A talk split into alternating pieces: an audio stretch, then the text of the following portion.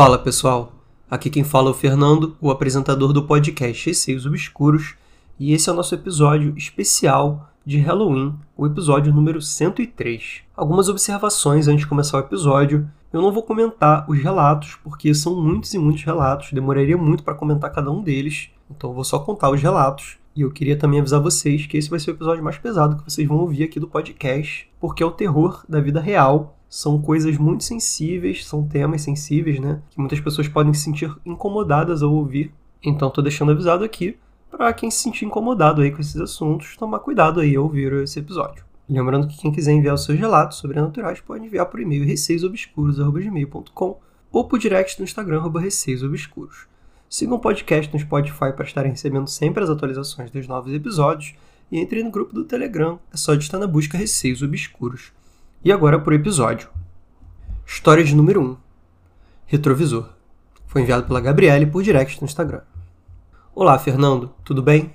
Me chamo Gabriele e sou de Joinville, Santa Catarina. O meu relato foi o seguinte: Uma noite, depois de trabalho, eu tinha uma festa para ir.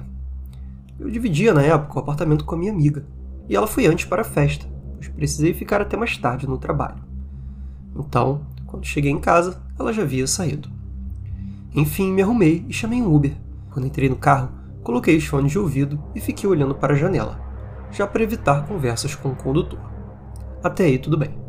O condutor ficou tentando puxar assunto em certo momento, perguntou se podia parar em um posto de gasolina para comprar algumas coisas. Eu disse que tudo bem se fosse rápido, pois estava atrasado. Ele parou, entrou na conveniência e, depois de alguns minutos, voltou com um engradado de cervejas e um saco de balas. Então abriu uma cerveja e começou a tomar. Já fiquei meio escamada, mas ok. Pensei comigo, quem sou eu para julgar? Ele começou a me oferecer cervejas e balas, perguntando se eu não queria, para esquentar antes da festa. Eu recusei educadamente. Ele não parava de olhar pelo retrovisor para mim, e eu senti o olhar dele em mim. Estava ficando muito desconfortável. Comecei a mandar mensagem para minha amiga, pedindo para ela me ligar, para eu me sentir mais confortável. Mas como ela já estava na festa, ela não viu o celular. Compartilhei a viagem só por precaução e fiquei pensando comigo. Se esse arrombado tentar alguma coisa, eu me jogo desse carro e saio correndo. O local da festa era em uma parte da cidade mais isolada, e a rua em questão tinha acabado de ser construída. Era uma avenida bem longa. O condutor parou no final da avenida e eu iria precisar andar um pouco. Ele fez isso com a desculpa de que iria ficar muito ruim para ele parar em frente da festa. Paguei ele e antes de sair do carro, ele puxou meu braço e perguntou se eu poderia passar o número para ele, pois tinha me achado muito bonita. Na hora eu soltei o meu braço e saí a passos largos, com muito medo, pois não ouvi o som do carro sair do local. Pode não ser um relato aterrorizante, mas eu fiquei com muito medo e sempre gostei de ouvir relatos sobrenaturais e casos criminais. Pensei que naquele momento algo iria acontecer. Desculpe me alongar tanto e entendo se não quiser contar esse relato. Sucesso no podcast maratonei todos os episódios em uma semana. Beijos. Gabriele, um beijo para você e muito obrigado pelo relato. E agora vamos para a história número 2. Foram três relatos enviados pela Lily por direct no Instagram. Oi, Fernando, tudo bem? Aqui vai minha contribuição para o episódio especial de Halloween. Adianto que o relato tem descrições explícitas que podem deixar alguns ouvintes perturbados. Vale deixar o aviso, ou você pode cortar essas descrições ou até mesmo narrar como achar melhor. Segue. Relato 1. O velhinho da bengala. Quando eu era criança, por volta dos meus 6 ou 7 anos, morava em uma cidade muito pequena no interior de Minas Gerais. Sabe essas cidadezinhas onde todo mundo conhece todo mundo? Pois é. Por ser assim, eu andava muito sozinha na rua. Ia para a casa de amigos, comprar doces, fazia tudo sozinha na rua, pois, como eu disse, a cidade era pequena e todos se conheciam e se protegiam. Eu me lembro que todas as vezes que eu estava na rua, eu via esse senhorzinho, muito velho, por volta dos seus 70 anos. Ele andava curvado, com auxílio de uma bengala. Lembro que eu até gostava da figura dele. Barbudo, me lembrava um Papai Noel. Certo dia, esse velhinho se aproximou de mim e me ofereceu um pirulito. Fez um carinho na minha cabeça e foi embora. Eu, criança inocente, aceitei toda feliz. A partir desse dia, sempre que me via, ele me dava pirulitos, balas, chocolates. Isso aconteceu por semanas, até que um dia nos encontramos e ele não tinha nenhum doce para me dar. Vendo minha cara de desapontamento, ele me chamou para ir até a casa dele, pois era onde ele guardava todos os doces. E eu fui. Segui de mãos dadas com ele. Acontece que no meio do caminho, o meu pai apareceu e, apavorado, me arrancou violentamente da mão do velho. Xingou ele e ameaçou de morte caso ele chegasse perto de mim de novo. Eu chorei muito, pois para mim meu pai estava brigando com um amigo meu. Desde então, os meus pais nunca mais me deixaram sair sozinha. Eu só os via conversando pelos cantos e nunca mais tocaram no assunto comigo. Poucos dias depois, uma menina da minha idade desapareceu. A cidade inteira se envolveu nas buscas e policiais da cidade vizinha tiveram que ir para ajudar. Dias se passaram e nada. Até que uma denúncia anônima apontou ter visto a menina seguindo com o senhor da bengala em direção à casa dele. Dito e feito. A polícia encontrou o corpo da menina enterrado no quintal da casa do velho. Hoje eu entendo o desespero dos meus pais. O velho já tinha fama de pedófilo, mas nada havia sido confirmado até a descoberta desse crime. Na casa dele foram encontrados diversos itens infantis, como roupas, lacinhos de cabelo e até mesmo roupas de baixo, mas nenhum outro crime foi descoberto. Essa história até hoje me aterroriza, pois por pouco essa menina assassinada não fui eu. Ah, relembrando o caso, esqueci de te dar o desfecho da história. O velho foi preso, é claro, só que acabou morrendo lá mesmo. Alguém enviou a ele um bolo e descobriram que dentro desse bolo havia cacos de vidro moídos. O velho acabou morrendo de hemorragia no sistema gastrointestinal. Nenhuma investigação foi feita. Relato 2. A velha de preto. Esse relato poderia ser muito bem encaixado em um episódio normal do podcast, mas ele serve para nos mostrar que muitas vezes o maior mal, medo e perigo somos nós mesmos. Essa mesma cidadezinha era cheia de lendas e superstições. Por ser cercada de fazendas e florestas, não era raro as histórias de fantasmas e aparições assustadoras. Essa história quem contou foi minha mãe. Uma dessas lendas era do fantasma de uma velha que se vestia de preto segurando uma vela e assombrava uma mata na zona rural dessa cidade. Ninguém se atrevia a passar lá por perto após a meia-noite. Meu próprio avô afirmava já ter visto esse fantasma. Acontece que perto dessa mata havia um bar, que no interior chamamos de venda, pois além de bebida alcoólica, o lugar vendia todo tipo de suprimento que o pessoal da zona rural poderia precisar. Certa vez, por causa das festas de fim de ano, essa venda acabou fechando após o horário de sempre. Ela nunca ficava aberta após meia-noite, justamente por ficar próxima à mata da velha de preto. Um senhor, que chamaremos de João, já muito alcoolizado, decidiu que iria até a mata, munido de seu revólver, enfrentar o tal fantasma. Como se um revólver fosse adiantar alguma coisa contra uma entidade, né? Chegando lá, dito e feito, ele deu de cara com a aparição, descarregou sua arma na velha, e grande foi sua surpresa quando a assombração começou a sangrar. Isso mesmo, o, aspas, fantasma, nada mais era do que uma senhora que sofria de demência e saía pela mata à noite, segurando uma lamparina para iluminar o seu caminho. No final das contas, nem processado o senhor João foi, pois absolutamente todos na cidade acreditavam na lenda da velha. Relato bônus: a surpresa que o cachorro desenterrou. Após um fim de semana prolongado na fazenda, eu e meus pais chegamos em casa. Tínhamos dois cães de guarda, um da raça fila brasileiro e o outro pastor alemão. Duas feras. Nesse dia, ao chegarmos, eles estavam nos esperando ansiosamente no portão, arfando cansados, como se tivesse corrido uma maratona. Achamos estranho, pois eles sempre costumavam ficar mais na parte de trás da casa, no quintal. Quando entramos, percebemos o motivo do desespero deles. A varanda da minha casa estava com um rastro enorme de sangue, poças de sangue para todo lado. Esse rastro de sangue levava até o muro da vizinha, o que nos fez acreditar que teria sido um ladrão, que na tentativa de assaltar a casa teria sido pego pelos cachorros. Nem chamamos a polícia, só lavamos tudo e deixamos assim mesmo. Meses depois, meu pai viu o cachorro desenterrando algo no jardim. Ele cheirava e latia muito. Ao ir verificar do que se tratava a surpresa, eram dois dedos de uma mão. Nesse dia, tivemos certeza que realmente alguém tentou invadir a casa, mas foi impedido pelos cachorros. Eu nunca vou me esquecer da quantidade de sangue e da imagem dos dedos na boca do cachorro. Nesse dia, chamamos a polícia e eles disseram que nada podiam fazer, já que para fazer qualquer tipo de perícia, os dedos deveriam ser enviados para Belo Horizonte, que fica a 400 quilômetros dessa cidade. Na verdade, acho que eles queriam mesmo era evitar a burocracia. Esses foram os meus relatos. E mais uma vez, parabéns pelo podcast e por estar sempre melhorando a sua qualidade. Lili, muito obrigado aí pelos três relatos.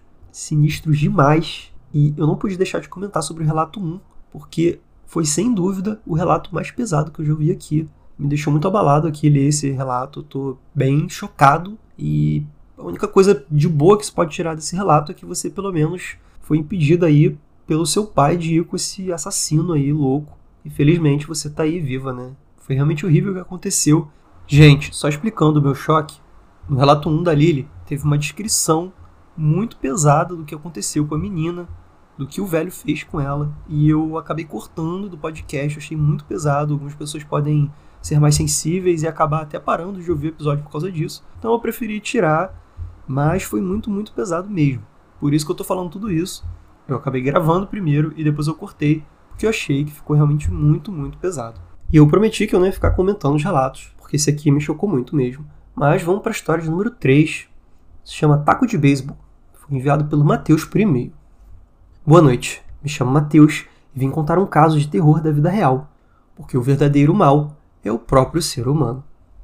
Eu mudei para os Estados Unidos em junho de 2019. Logo assim que cheguei, conheci um cara e comecei a sair com ele. Pouco depois, comecei a trabalhar em um restaurante que ficava uns 35 minutos de caminhada da casa dele.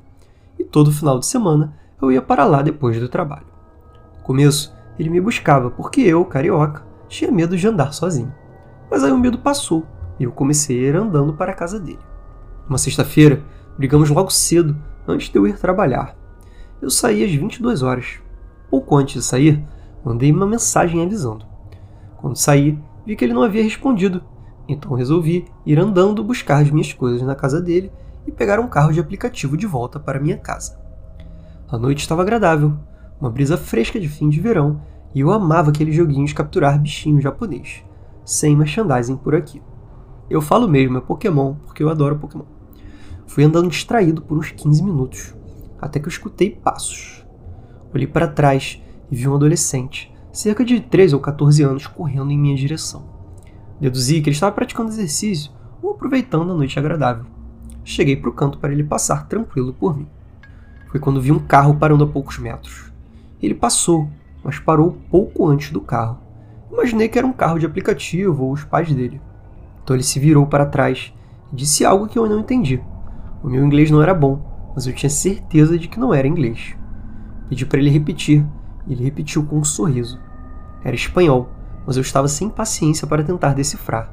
Disse que não entendia e voltei a olhar para o meu caminho. Nesse momento, eu vi outro adolescente correndo em nossa direção e uma das portas do carro abrindo, e saquei que alguma coisa não estava certa. Me armei para correr e passar por eles, mas já era tarde. O primeiro garoto passou por trás de mim e começou a me golpear. Na hora, senti apenas um impacto e achei que eram socos. Eu já estava pronto para correr, e assim o fiz. O segundo garoto me golpeou duas vezes, mas foi de raspão, e eu passei por ele, achando que estava salvo. Foi quando eu vi outros dois garotos saindo do carro. Um deles segurou meu braço para frear minha corrida, e o outro me atacou com um taco de beisebol tentando acertar o meu rosto, mas eu me protegi com o braço esquerdo, quando tentava soltar o braço direito que o outro segurava. Soltei o braço, mas com o impulso somado ao impacto das batidas, me derrubou ele acertou com um taco na minha cabeça, duas vezes. Já no chão, enquanto os quatro rapazes sorriam e me cercavam, olhei para o que estava com o taco e gritei: Qual o seu problema? Por que você está fazendo isso? E eles riram, e o rapaz respondeu: Me dá o seu celular. Meu celular já estava na minha mão desde o começo. Lembrem, eu estava jogando. Estendi a mão e ele pegou o celular, e eles entraram no carro rindo contentes. Me levantei atordoado e pensei em ligar para a polícia. Me levou uns segundos para eu lembrar que tinha acabado de perder o celular. Então, resolvi continuar o caminho e pedir ajuda para o meu ficante. Faltavam uns 20 minutos, mas eu ainda aguentava andar. Após caminhar por uns minutos, senti algo úmido na parte de trás da perna direita. Imaginei que fosse suor ou algum machucado decorrente da queda. Estava com adrenalina mil e não queria parar de andar. Estava escuro e eu usava roupas escuras. Mais uns minutos e senti a mesma umidade na altura do peito esquerdo. Achei estranho, já que tinha caído de costas. Coloquei a mão na camisa e senti o sangue. Resolvi pressionar o ferimento. E foi quando o choque veio. Não era um machucado, era um corte. Os golpes não eram socos, eram facadas. Coloquei a mão nas costas e senti um buraco tão largo que meu dedo entrou. Eu fiquei aterrorizado. Eu estava sangrando muito e já fazia uns cinco minutos. Comecei a gritar por ajuda, mas nenhum carro parou, e quando eu gritava, senti o sangue saindo de mim como um jato. Resolvi seguir o caminho, enquanto sacudia minhas mãos no alto, na tentativa de chamar a atenção. Andei lentamente, do jeito que dava, por mais 15 minutos. Já havíamos passado 20 minutos do ataque. Agora, faltava pouco mais de 5 minutos para chegar no meu destino. Não aguentei. Senti o corpo frio e cansado. Não conseguia mais andar. Eu ia cair ali e ninguém viria me ajudar. Então eu pensei: se eu for morrer, vou morrer tentando. Se um carro me acertar, pelo menos acabou. Eu não tinha nada a perder, então resolvi sentar no meio da estrada, logo na saída que dava para a vizinhança que o meu ficante morava. Passados poucos segundos, um carro se aproximou e parou pouco antes de me acertar. Uma garota saiu desesperada, achando que tinha me matado. Tentei explicar a situação, mas ela estava muito nervosa e não entendia. Pedi para que me levasse para o hospital ou chamasse a ambulância, mas ela, confusa, não sabia o que fazer. Eu sentei no canteiro, já sem forças para mais nada, então ouvi uma buzina. O carro dela bloqueava a rua e o motorista do outro carro parou e veio até mim. Eu só consegui dizer: Eu fui esfaqueado, chame a polícia, e desmaiei. Quando voltei a mim, pessoas desconhecidas tapavam meus ferimentos com suas próprias roupas. A ambulância chegou em seguida e recebi os primeiros socorros ali, e fui levado para um hospital. Sobrevivi. Um braço quebrado, fraturas na mão e na cabeça, duas facadas no peito, uma de cada lado, e mais três facadas nas costas, na altura do pulmão. O médico disse que nenhum dos golpes foi crítico, mas todos eles passaram perto de serem fatais.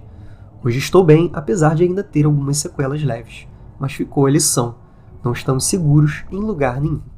Eu sei que o relato ficou enorme e que talvez nem dê para usar, mas queria contar mesmo assim. É a primeira vez que conto essa história fora do meu círculo social achei que seria legal compartilhar com você, pois sou muito fã do seu trabalho. Também tenho uma série de relatos sobrenaturais para enviar, mas isso farei depois. Enfim, você é incrível, escuto todos os dias, torço muito pelo seu podcast. Muito sucesso para você. Matheus, um grande abraço para você, muito obrigado aí pelo envio, pelos elogios. E apesar desse relato sinistríssimo aí que você contou, eu fico feliz que você esteja bem, vivo, isso é que importa. E com certeza ficou lição sim. Gente, não importa onde vocês estejam, país, lugar do mundo, sempre vai ter um perigo. Isso aí que o Matheus passou foi perigosíssimo, ele poderia facilmente ter morrido. Facada é uma coisa. Às vezes uma facada mata uma pessoa, imagina essa quantidade que ele tomou. E graças a Deus ele tá aí para contar essa história pra gente. Fica bem aí, Matheus. E agora vamos para a história número 4. Maníaco do carro. Foi enviado pela Aline por e-mail. Olá, me chamo Aline, sou de Brasília e vim aqui colaborar com as histórias para o Halloween, pois vi uma oportunidade de contar uma história assustadora que aconteceu comigo para saber também qual é a reação das pessoas em situações de medo e perigo iminente. Já adianto que minha reação não foi uma das melhores, mas aprendi a me cuidar melhor depois de passar por essa situação. Tudo aconteceu quando tinha por volta de 15 anos. Na cidade, eu morava longe da escola, numa cidade em desenvolvimento. Logo não tinha escola, não tinha asfalto e, como já devem prever, não tinha iluminação pública. Porém, passava o ônibus escolar para buscar e deixar os alunos em uma escola vizinha, a qual eu estudava. Os alunos dessa escola tiravam sarro de quem pegava ônibus escolar público. Eu, besta, caía na pilha e não pegava o ônibus. Andava cerca de 30 minutos para chegar na escola do sol de meio-dia ou debaixo de chuva. Então, eu saía da escola por volta de seis e meia da tarde e voltava a pé para casa, mais uns 30 minutos. Chegando na minha cidade, já de noite, no escuro, em meio a muita terra e mato, já tinha o hábito de fazer o caminho. Em uma destas vezes, eu estava voltando para casa, bem próximo da rua de minha casa. Já bem escuro, eu caminhava entre a estrada de terra e um matagal, dividindo a pista com os carros para ser bem clara, pois não tinha uma passagem para pedestre. Foi quando vi um homem, num carro sedã prata, que parou ao meu lado e me chamou. Estava muito perto de mim, então logo reparei que o motorista estava nu, completamente despido. Lembro-me de ser um homem super branco, que devia estar por volta dos seus 40 anos, cabelos mais para lisos, pretos e curto, era do tipo grandalhão. Nesse momento, que me deparei com ele nu, eu gelei, e ele ficou me chamando por nomes de baixo calão. Ficou assim: Vem cá, sua putinha, eu vou te dar o que você merece. Eu continuei andando, e ele ficou me seguindo, quando o vi se estimulando sexualmente, enquanto deferia as palavras horríveis. Nesse momento, eu me assustei e literalmente corri para o matagal, e era o matagal que batia na minha cintura. Foi quando ele começou a falar o que faria se me pegasse. Ele usou termos de tortura sexuais extremamente violentas, sem parar de se tocar intimamente, enquanto eu me esgueirava no matagal esburacado, apressadamente para fugir da situação. Apenas outros carros passavam, não tinha mais ninguém na rua. Lembro de começar a pedir, pelo amor de Deus, que fosse embora e me deixasse em paz. E ele, ao me mandar calar a boca, resolveu parar o carro. Eu não tinha chances, o matagal era horrível de locomoção. Vi a hora dele me pegar ali mesmo, ou me levar para o carro dele. Quando olhei para frente, vi alguém no sentido oposto, subindo a rua. Era uma senhora com duas crianças escolares, e ela estava com uma lanterna na mão. O maluco não tinha saído do carro ainda. Quando eu a vi, ele também a viu, e sem pensar, arrancou o carro cantando os pneus, indo embora e me deixando com a sensação de ter sido salva por um fio. Nada foi percebido pela senhorinha, e se foi, nada foi dito por ela ou por mim. Fui correndo para casa, chorando assustada. Eu não contei essa história para os meus pais e nem para ninguém. Cheguei em casa, fui para o banho chorar e tratar de feridas das inúmeras picadas de inseto que eu tive naquele matagal, pois usava uma calça do tipo corsário, jeans, folgadinho no dia. No dia seguinte, passei de ônibus escolar religiosamente.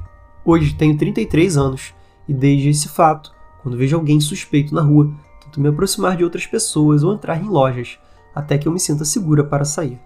Lembro como se fosse hoje de cada detalhe, pois me traumatizou, e peço a Deus que este cara tenha tido justiça divina. Desculpa os erros ortográficos e o relato longo, mas achei que o cenário foi propício para aquele maníaco se sentir confortável para fazer o que fez. Então achei importante descrever. Conheci seu podcast tem poucos meses e maratonei até dormindo. Cheguei a ter paralisia do sono enquanto escutava com medo. Agora só escuto de dia e acordada. Parabéns pelo trabalho e desejo sucesso. Atenciosamente, Aline. Aline, obrigado pelo relato. Perigosíssima essa situação. Inclusive, eu acho que você deveria ter falado com seus pais, porque é perigosíssima a situação que você passava de andar sozinha à noite, no matagal, perto de carro, e sem seus pais saberem. Pior ainda, né? Vamos para a história de número 5. Agachado no escuro. Foi enviado pela Joyce por e-mail. Olá, Fernando. Estou enviando um relato que aconteceu comigo e o meu marido alguns anos atrás. Não dei nenhum nome a ele e caso queira, sinta-se à vontade para nomeá-lo. Espero que contribua para o episódio de Halloween e desde já muito obrigado pelo seu podcast que eu adoro. Continue com o um ótimo trabalho.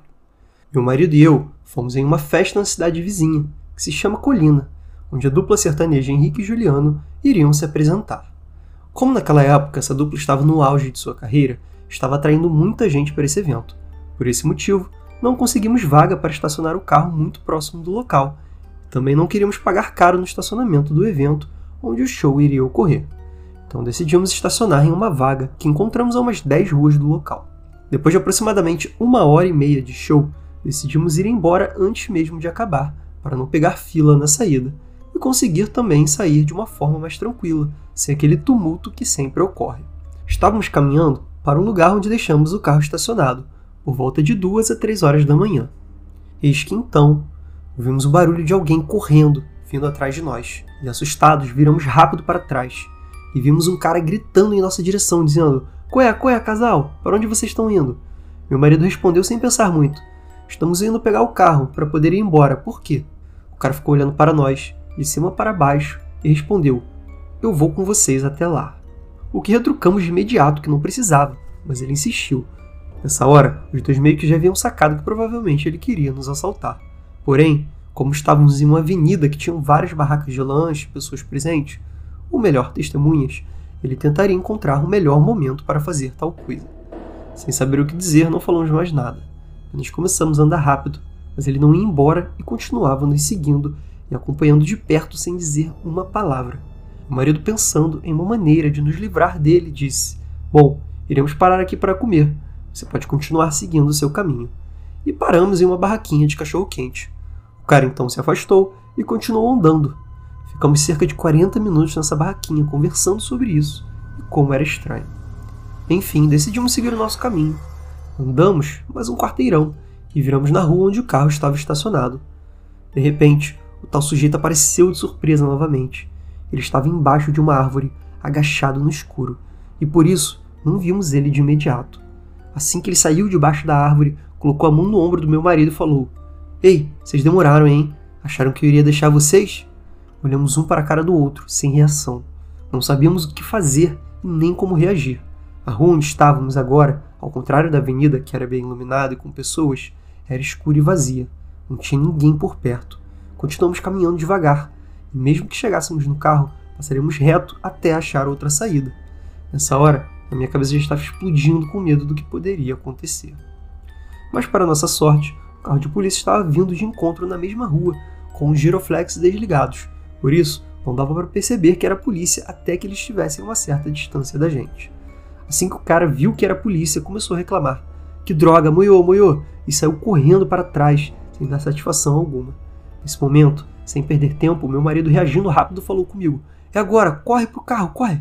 E claro, começamos a correr. Abrimos as portas do carro e entramos rápido, mas o rapaz realmente não ia desistir da gente.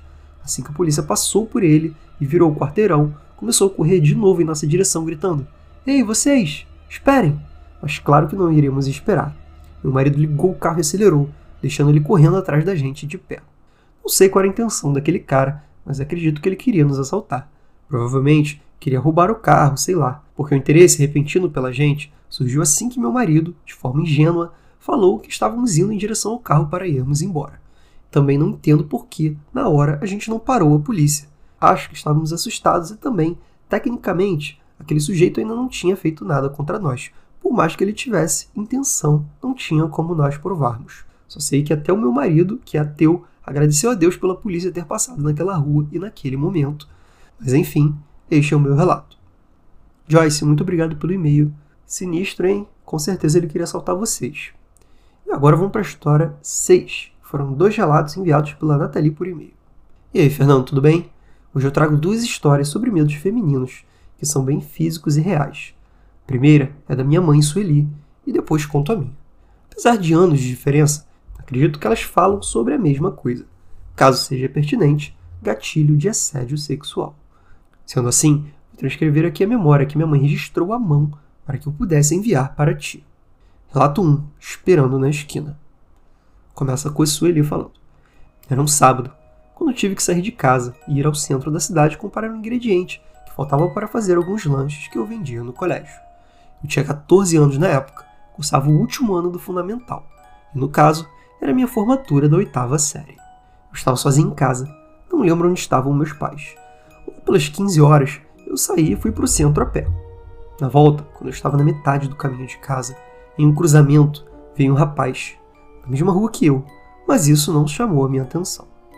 No cruzamento, eu fui para a esquerda e o rapaz atravessou para a mesma direção, mas ficou do outro lado da rua. Em determinado momento, ele passou por mim, ficando um pouco à frente, então virou para trás e começou a vir na minha direção. Só vi o que estava nas suas mãos quando ele chegou bem perto de mim. Ele estava expondo sua genitália vindo para cima de mim. Levei um susto muito grande quando percebi o risco que estava correndo. Fiquei paralisada e não consegui gritar por socorro. Para minha sorte, tinha uma casa ao lado com um portão aberto. Quando o rapaz iria conseguir me agarrar, eu consegui ir para o lado do portão e entrar na casa. Eu fui entrando na casa que estava aberta sem nem pensar. Na casa estava uma moça, suas duas irmãs pequenas, que ficaram me olhando com aquela cara de: O que você quer aqui? E eu, que ainda não conseguia falar, só apontei para a rua, onde o rapaz estava se escondendo na esquina. Ele ficou ali, escondido, esperando eu sair de novo daquela casa. A moça entendeu o que estava acontecendo e me deixou entrar. Me deu um copo d'água e da janela ainda dava para ver o rapaz esperando na esquina. Aos poucos, eu fui me acalmando e gaguejando, eu contei o que aconteceu. Naquela época não existia celular, telefone fixo também era muito raro, então não tinha como chamar por ajuda para alguém me buscar. Fiquei esperando por um tempão na casa dessa mulher, até o homem desistir e ir embora. Depois de muito tempo, eu precisei ir para casa, com muito medo e com medo até da sombra. A moça queria me acompanhar até em casa, mas não tinha como deixar suas irmãs mais novas sozinhas. Por sorte, minha casa não era longe dali e eu consegui chegar sem mais problemas. Felizmente, nunca mais vi esse homem. Por causa dessa e outras experiências parecidas que minha mãe teve, ela sempre teve muito medo que algo assim acontecesse comigo ou com minha irmã. Então ela sempre nos ensinou sobre quais comportamentos não eram ok. E agora o relato 2, papelão na grama. Sendo assim, chegamos na minha vez. A casa em que eu passei minha infância, onde meus pais moram até hoje, fica perto de uma associação barra clube, onde tem piscina e quadra de futebol para os associados. Cresci nesse clube com meus pais jogando bola, enquanto eu brincava com as crianças no parquinho e tudo mais. Eu tinha entre 4 ou 5 anos e fui até o clube com a minha mãe, onde ela iria jogar a pelada semanal enquanto eu brincava. Minha mãe me deixou ir até o parquinho, uma vez que o pai de uma amiguinha estaria por perto para cuidar. Depois de um tempo brincando, minha amiguinha e seu pai acabaram entrando na lanchonete que ficava ao lado do parque e eu fiquei sozinho. Enquanto eu estava no balanço, dois meninos adolescentes se aproximaram e me convidaram para escorregar com papelão na grama. E que criança não gosta de escorregar com papelão na grama, né? Um dos meninos tinha 13 anos e o outro, mais velho, tinha uns 15 ou 16. O mais velho pegou a minha mão e disse que queria escorregar comigo. Sentou no papelão e me colocou no colo dele. Mas eu sabia que tinha algo de errado com a forma com que ele estava me colocando no colo, porque era diferente de quando meu pai ou os meus tios me pegavam, por exemplo. Eu estava sentindo algo estranho e ele estava me forçando para baixo, me esfregando. Eu desci do colo dele e ele me colocava novamente. Fiquei desconfortável, me senti em risco e decidi ir para a quadra chamar minha mãe. Quando comecei a andar em direção à quadra, o menino mais velho me chamou e quando olhei para trás, ele estava com as calças abaixadas e tocando uma, enquanto o menino mais novo ria descontroladamente ao lado dele. Eu só corri muito, chamei minha mãe e ela ficou revoltada. Fui tirar satisfação com o menino. A última coisa que lembro desse dia é ela gritando muito com o menino e me protegendo. Para minha sorte, minha mãe tinha conversado comigo sobre atitudes erradas e me alertado para os perigos que as mulheres são colocadas desde muito cedo. Por isso, queria usar esse espaço para deixar um recado. Conversem com as crianças. Ensinem as crianças. Acreditem nas crianças quando elas falarem algo para você. Protejam as crianças. Novamente, muito obrigada pelo seu trabalho incrível, Fernando. Vida longa ou receios obscuros. Nathalie, muito obrigado por esses dois relatos. Agradeço a sua mãe também, a Sueli, pelo relato enviado. Ela até escreveu, né? Que bonitinha. Primeiramente, eu não vou entrar muito a fundo nos assuntos, né? Eu comento rapidinho aqui, um segundo, só para agradecer e comentar muito rápido. Gente, o que a Nathalie falou é importante mesmo. Inclusive, esse episódio tem muita questão de conscientizar as pessoas né, do perigo da vida real. Muitas vezes a gente está aqui no mundo sobrenatural com muito medo. E é uma coisa séria, sim, o mundo sobrenatural. Mas mais sério ainda é o mundo físico, né?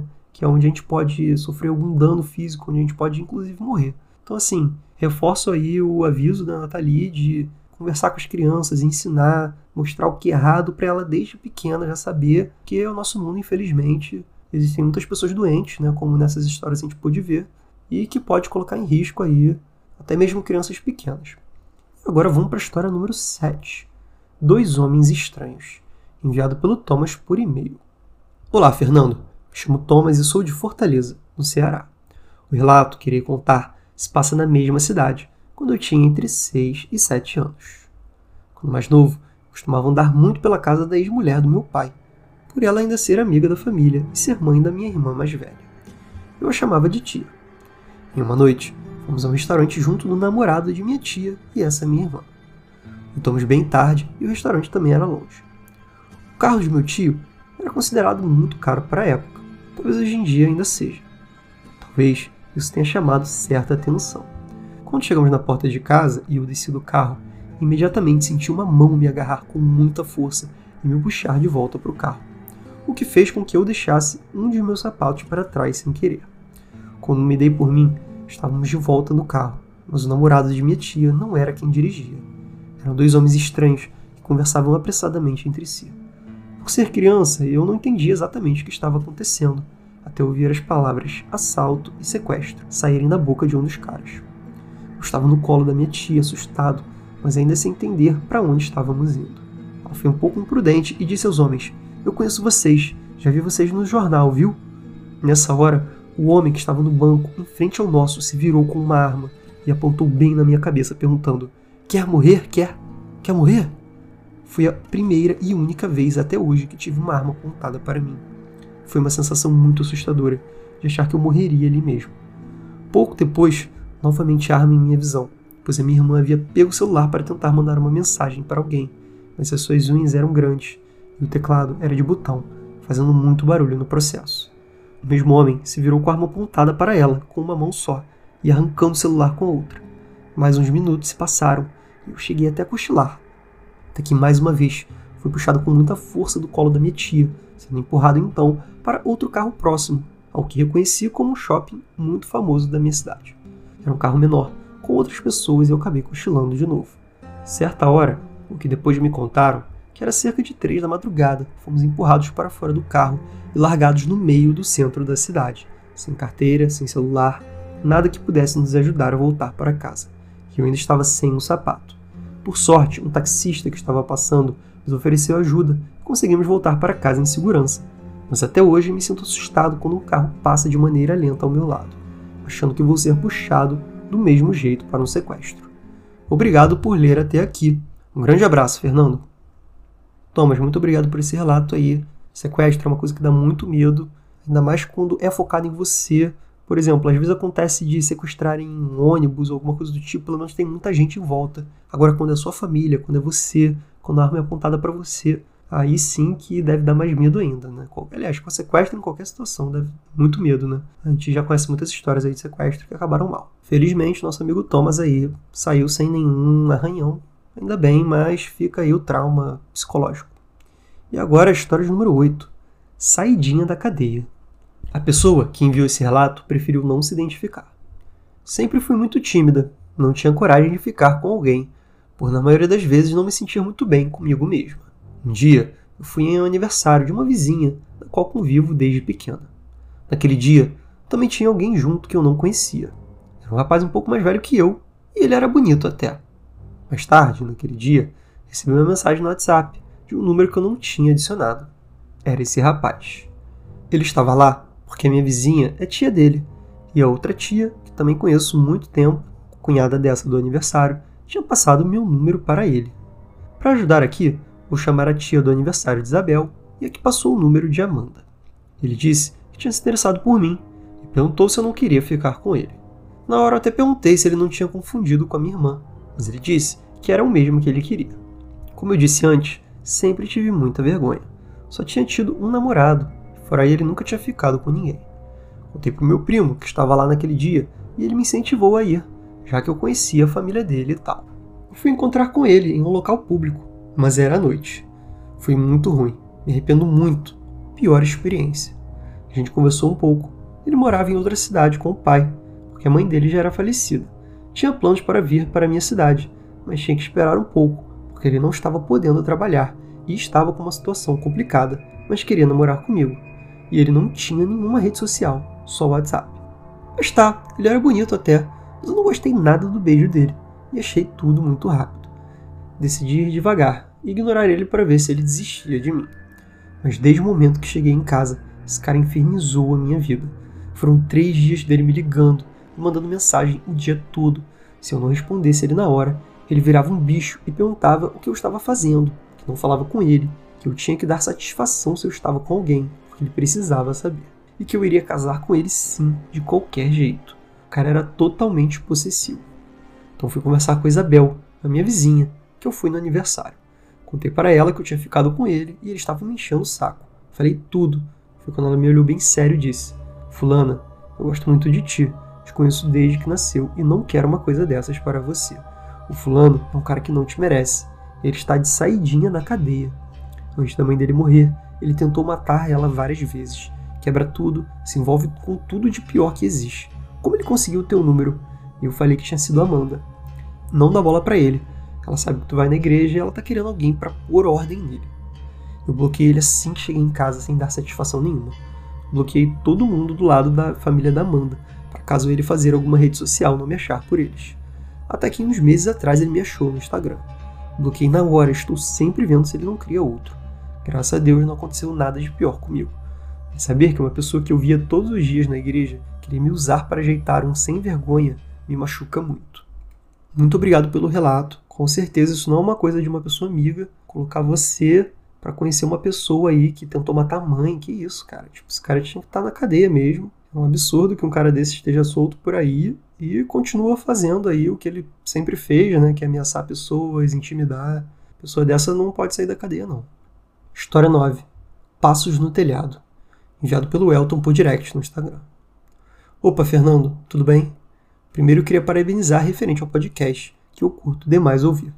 Apesar de eu nunca ter tido nenhuma experiência do tipo, que acaba me tornando uma pessoa um pouco cética e agnóstica com relação a qualquer coisa que envolva o sobrenatural ou até o espiritual em si. Mas mesmo assim, gosto demais de ouvir relatos sobre o assunto. Queria contar um relato sobre o terror da vida real, conforme você falou que estava precisando para o episódio especial de Halloween. Então, eu moro em uma casa onde a janela do meu quarto dá direto para o corredor. Há alguns anos, provavelmente em 2018 ou 2019, estavam ocorrendo alguns casos de pessoas invadindo casas, os quais os moradores teriam viajado para roubar pertences. Meus pais haviam viajado, estava apenas eu e meu irmão na casa. Talvez por conta da falta do carro na garagem, possa ter atraído a atenção de alguém. Lembro que era por volta das 23 horas. Estava me preparando para dormir, quando de repente escuto como se alguém estivesse andando no telhado da casa. Por conta de ser uma rua com casas germinadas, todas ficam muito próximas umas às outras, o que facilita até mesmo que alguém passe de um telhado para o outro. De início, achei que poderia ser um gato, pois existem vários por aqui que acabam fazendo barulho ao andar nos telhados. Mas começou a ficar estranho quando percebi que os passos se dirigiam à lavanderia, que fica acima da casa. Por alguns minutos eu não ouvi nenhum barulho, mas por ser bem desconfiado, me mantive em alerta, tentando escutar mais alguma coisa estranha.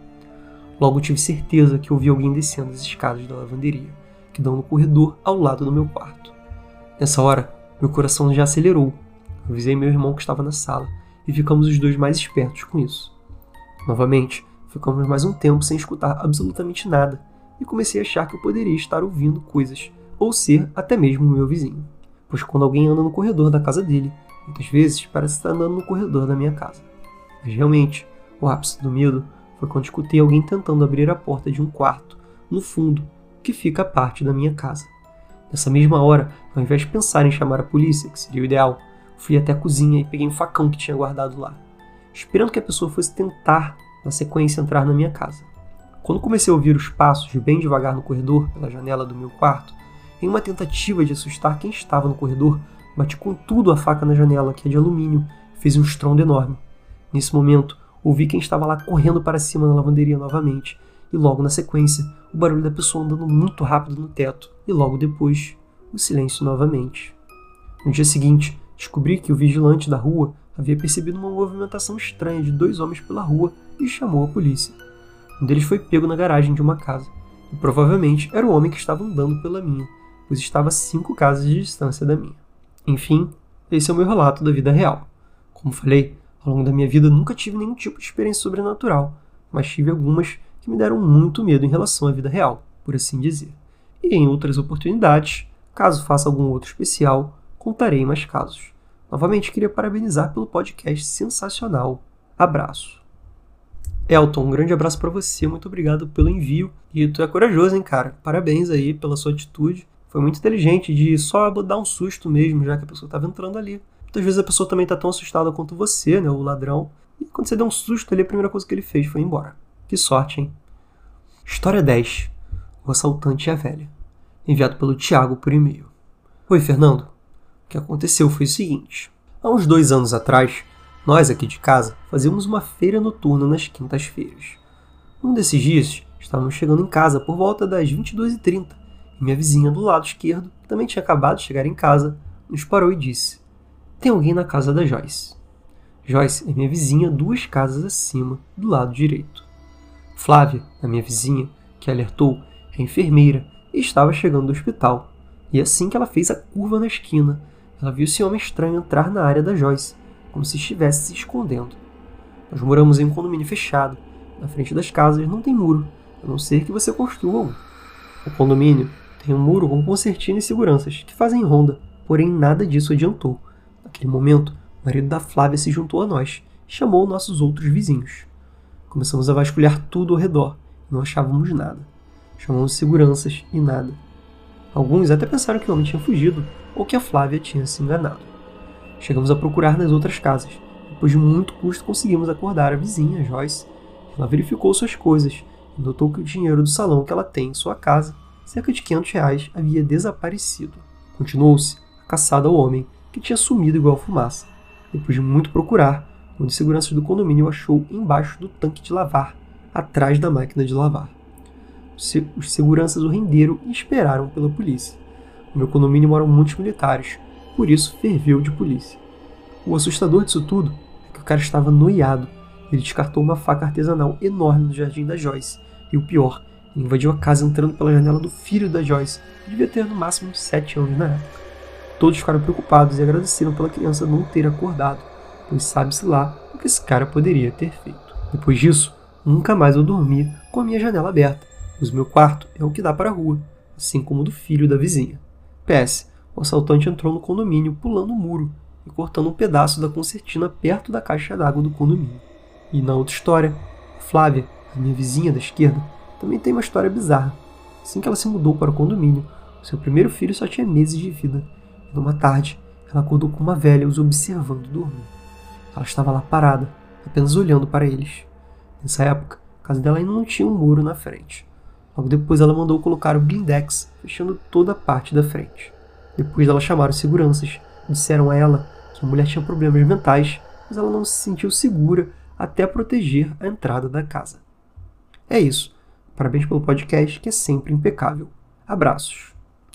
Tiago, um grande abraço para você também. Muito obrigado aí por esses dois relatos enviados. Grande perigo esse primeiro aí, desse cara escondido com uma faca, né? Poderia até ter acertado alguém ali, apesar de estar todo mundo procurando ele, era um risco. E esse segundo aí parece ser uma pessoa meio maluca ali olhando, né? Mas vai saber a intenção por trás aí dessa coisa aí de ficar observando, ainda mais criança pequena, né?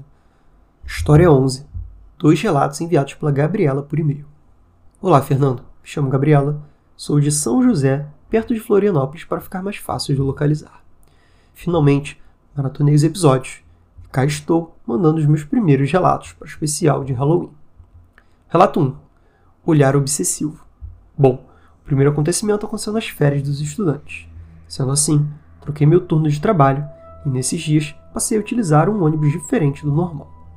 Tenho uma memória muito fotográfica, então memorizo as pessoas que estão no mesmo transporte diariamente naquele horário, o que é muito bom para saber se eu peguei o ônibus errado. Mas começando o relato, um homem que aparentava ter uns 40 ou 50 e poucos anos decidiu encarar a viagem inteira. acredito que era o último ou um dos últimos dias que eu estava indo neste horário. Me lembro dele nos outros dias, mas especialmente nesse dia, ele sentou à direita, no banco individual após a catraca, enquanto eu seguia a viagem de pé no lado esquerdo, mais para trás dele, onde fica o banco retrátil. A viagem deve ter demorado uns 40 minutos até o terminal. Estava um dia quente de verão, um horário de muita fila, e aquele homem começou a virar a cabeça para trás para me olhar, e voltava para frente. Depois de alguns segundos, repetia novamente o movimento, e assim foi até chegar no destino final do ônibus. Na viagem, mandei mensagem para minha amiga, pois acabei ficando aflito ao pensar que ele poderia me seguir e pegar o próximo ônibus que eu iria pegar para ir até a minha casa. Até hoje não sei se ele me seguiu ou se me perdeu, pois saí andando muito rápido, quase correndo, e continuei o meu dia. Relato 2. A fuga. O segundo relato é semelhante, porém mais curto e aconteceu recentemente. Eu estava quase chegando em casa após o estágio e segui o meu caminho de costume. Quando estava chegando perto da esquina da rua, que fica atrás da minha casa, avistei de longe um senhor de idade que devia ter uns 60 anos. Ele estava de boné, mãos juntas e atrás das costas. Ele esperava por algo. Desconfiei um pouco, mas continuei em direção a ele, pois precisaria passar por ali se quisesse chegar mais rápido em casa. Quando cheguei mais perto, ele disfarçou e deu uma esperada. Passaram alguns carros, pois era hora de pico. Já estava de noite, então ele decidiu subir a rua na minha frente. Enquanto isso, eu atravessei para o outro lado e segui o meu caminho. Quando dobrei a outra esquina, logo após essa que ele estava, percebi que ele atravessou para a rua em que eu estava e comecei a pensar na possibilidade dele estar me seguindo. Comecei a apressar o passo, até que pode parecer paranoia minha, mas quando entrei e fechei o portão de casa, vi que ele parou na esquina e estava me encarando. Ficou ali por alguns segundos e depois seguiu reto, como se tivesse perdido a chance de fazer algo. Tentei procurar por ele com meu irmão no dia seguinte, mas até hoje não vi esse senhor novamente e nunca tinha visto antes por aquela região naquele horário. Esses foram os relatos um pouco assustadores de experiência com os vivos que me aconteceram até hoje. Logo mandarei os relatos sobre os acontecimentos com seres não físicos nesta quinta dimensão que estamos, e tentarei fazer com que meu irmão mande também, pois até hoje acontecem algumas coisas leves com ele, como ele me disse quando perguntei. Um abraço, e obviamente devo dizer que amo demais o podcast. Parabéns pela narração. Gabriela, muito obrigado aí por esses dois relatos. O primeiro com certeza foi assédio, né? O cara estava te assediando. E o segundo pareceu mais uma tentativa ali de assalto, né? Até por ele estar tá te seguindo e com uma mão nas costas, talvez segurando alguma arma, né? Enfim, gente, chegamos ao final desse grande episódio aí do Halloween, com enorme. Tô até com a garganta seca já aqui de contar relato para vocês, mas apesar de tudo, né, e apesar dos relatos terem sido extremamente pesados, né, por envolverem a saúde física de todos vocês aí que me mandaram, eu fico feliz que vocês estejam pelo menos bem aí, estejam vivos. Algumas situações aí eu posso dizer até que as pessoas deram muita sorte de estarem aqui contando para mim esses relatos. Claro que ninguém saiu aí sem nenhum abalo psicológico, né? Mas mais importante que isso é que vocês conseguiram aí superar esse momento. Estão bem fisicamente e espero que bem psicologicamente também. E tenham superado esses traumas. Eu sei que foi bem pesado esse episódio tiveram algumas descrições muito, muito pesadas. Eu mesmo fiquei bem mal na hora que eu li, mas eu acho bem importante aqui nós estarmos deixando bem claro todos os perigos aí que as pessoas podem acabar passando durante a vida, seja em relação a você, aos seus filhos. Então esse episódio aqui não deixa de ser um terror, né? A gente fica com medo quando ouve, mas ao mesmo tempo é interessante sim ouvir essas histórias, seja por curiosidade mesmo, ou para se ligar mais em algumas situações que a gente deva prestar atenção. Eu gosto muito de gravar esses episódios. Se vocês quiserem continuar enviando relatos de Halloween, podem me enviar. Eventualmente eu posso vir a fazer mais episódios relacionados a relatos não sobrenaturais, né? Que são esses daqui que eu contei nesse episódio. Mas sempre mandem com o título Halloween para não confundir com os relatos sobrenaturais, tá? Novamente agradecendo a todos aí que me enviaram os relatos, foram muitos, fiquei muito feliz. E por fim, caso queiram enviar seus relatos, o e-mail é receiosobscuros.gmail.com ou pode enviar por direct no Instagram, arroba Receios Obscuros. Um beijo a todos e até o próximo episódio.